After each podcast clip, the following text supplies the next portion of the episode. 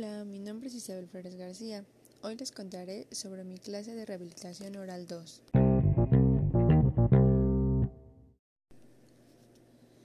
La clase me ha gustado y me ha parecido buena, ya que han sido muy claras y explícitas, al igual que la manera de leer y comprender los artículos y ver videos para complementar los temas vistos en la clase.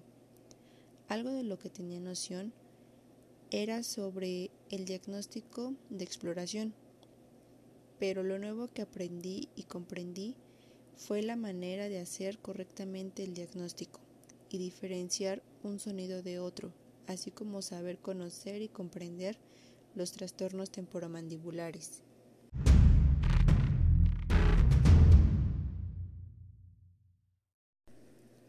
Algo sobre lo que me gustaría saber más es sobre el tratamiento y progreso que se le da al paciente.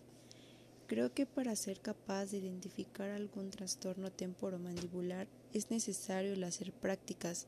Sin embargo, es de mucha ayuda para darnos una idea con lo explicado en clase, lo visto en videos y artículos, sin dejar atrás que el diagnóstico tiene una suma importancia para un tratamiento adecuado.